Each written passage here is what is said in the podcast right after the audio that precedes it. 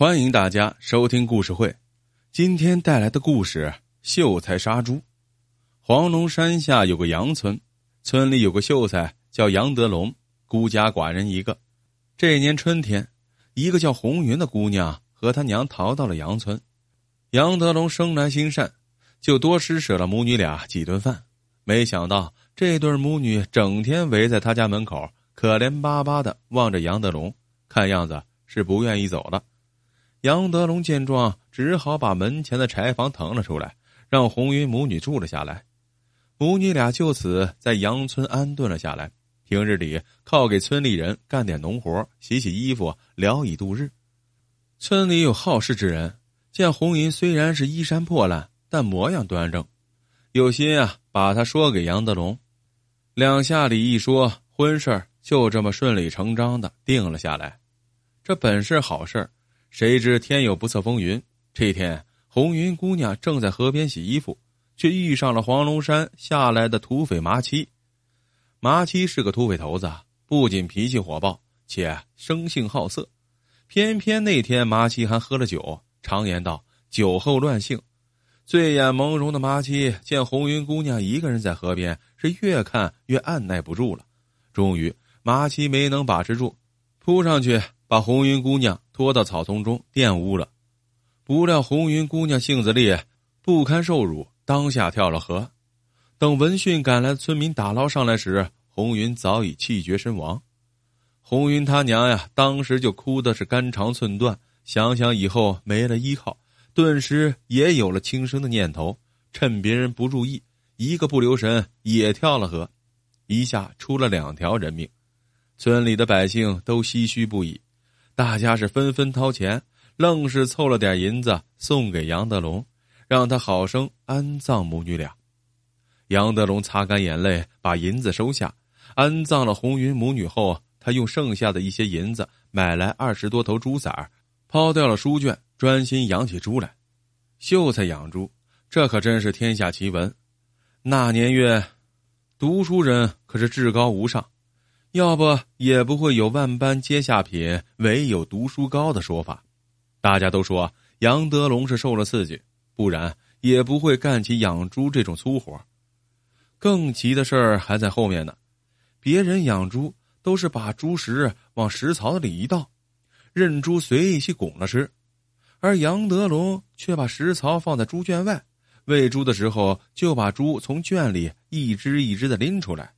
等一只吃饱了，就拎回去，再拎另一只出来喂。一日三次，杨德龙早上用左手拎，中午用右手拎，晚上是左右手同时拎。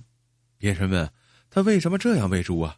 他说啊：“这样猪不用抢食每头猪都能吃饱。”再后来，杨德龙每天都要背个竹筐上山挖猪草，这本不奇怪，奇怪的是每次进山。他都要在竹筐里放一些石头，把石头往山上背，一定是脑子出了问题呀！大家都说杨德龙是受了刺激，脑子坏了。杨德龙并不理会这些，依然我行我素。随着时间的推移，竹筐里的石头也越来越多。一晃三年过去了，杨德龙的竹筐已经很大了，石头也已经装得满满。那一大筐石头，两个汉子抬起来都有些吃力。而杨德龙背起来上山，竟如空筐一般轻轻松松。杨德龙养的那些猪，如今也是个个肥头大耳，每只足有二三百斤。镇上的屠夫看上了杨德龙的猪，愿意出高价钱买他的猪，却都被他拒绝了。屠夫们想不通啊，都说养猪不卖，这是脑子有病啊！直到有一天，黄龙山的土匪袭击了杨村，大家才知道。杨德龙养猪不是脑子出了问题，恰恰相反，这种事儿也只有读书人才能想出来。那晚，黄龙山的土匪头子麻七带着人抓了杨村几十户大户人家，带到打卖场上，让他们家里人拿钱来赎，有的让家里人来送一千两银子。麻七不乐意，说必须拿一万两银子出来，少一个子儿也不行。一万两怎么可能拿得出来呢？就在马七准备拿其中一个人开刀时，杨德龙赶着一群猪来了。马七见状，大声喝道：“哎，你是干什么的？”杨德龙说：“兄弟们辛苦了，我给兄弟们送猪来了。马七见那一群猪可乐坏了，呵呵，还是你识相呀！好，赏你十两银子。说着，扔给杨德龙十两银子。杨德龙接过银子，揣进怀里，来而不往非礼也。拎起一头猪就砸向马七。马七脸上正挂着笑，哪曾想过二三百斤的肥猪会被眼前这个不起眼的青年轻轻一拎就扔了过来。一来离得近，二来也不曾防范，结果。被这肥猪结结实实的砸中，当场就翻倒在地，吐了血。马七手下那些土匪大吃一惊，还没完全反应过来，肥猪接二连三的砸了过来。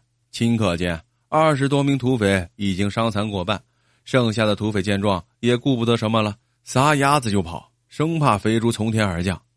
杨德龙降服了土匪麻七，当地除了遗害，官府高兴，老百姓更是欣喜。杨德龙仰天长叹。红云呀，你和你娘不能就这么白死了，你们的仇我帮你们报了。围观的百姓听闻，终于明白了杨德龙养猪的苦心。马七他们一伙被关进了大牢，要在牢里待上些许年头了。